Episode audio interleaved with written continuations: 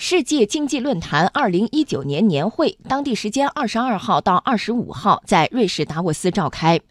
会议期间，来自全球政界、商界、学界的三千多位嘉宾将围绕近四百个话题进行交流，讨论如何在多边世界中建立可持续和包容性社会的新模式。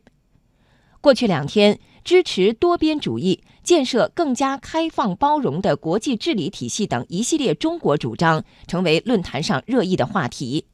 与会嘉宾认为，“一带一路”重视基础设施建设，可以弥补相关国家长期存在的巨大基础设施缺口，扩大贸易、增加就业，促进世界和平稳定。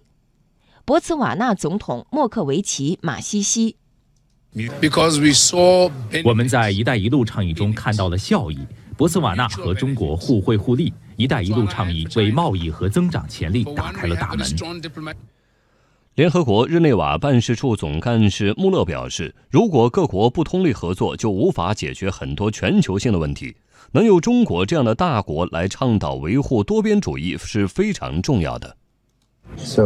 我期待，也希望中国能发挥更多的作用，以推动多边主义议程的继续发展，同时说服那些质疑多边主义甚至改变多边主义策略的国家，能够重回多边主义的道路，改变现有的做法。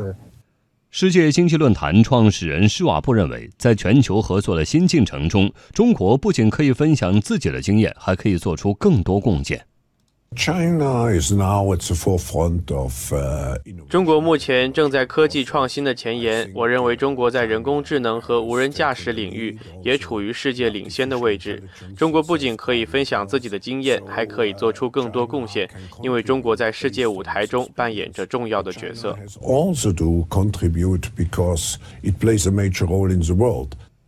今年，美国总统特朗普、英国首相特蕾莎梅和法国总统马克龙都因国内政局问题而缺席达沃斯。二十二号下午，美国国务卿蓬佩奥通过视频的方式向世界经济论坛年会发表了讲话。在美英法领导人缺席之际，本就是万众焦点的中国愈发受到关注。多位中国企业家都发表了自己的观点。阿里巴巴集团董事局主席马云认为。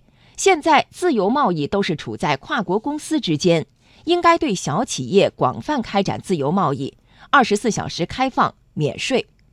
全球正在期待着一种全球化的新形式。过去六十年由政府来决定如何经商，未来三十年应该是商界来决定，政府进行扶助。因此，世贸组织的机制要有所改变，逐个说服国家政府来鼓励青年人参加。复兴国际董事长郭广昌今年首次亮相达沃斯论坛。他说：“虽然经济面临不确定性，但是他对2019年是乐观的。19年的达沃斯的话，大家都比较悲观，在讲冬天啊各个方面。我觉得可能反过来想，可能19年比大家悲观的想法可能会好一些吧。因为企业有这些预期，然后政府有些预期，政府的话也会采取更多的措施，包括中国政府。所以我觉得反而我相对的话还可以谨慎乐观一点嘛。”中信资本董事长张义晨说：“从长期投资角度看，现在中国的投资机会是很多的。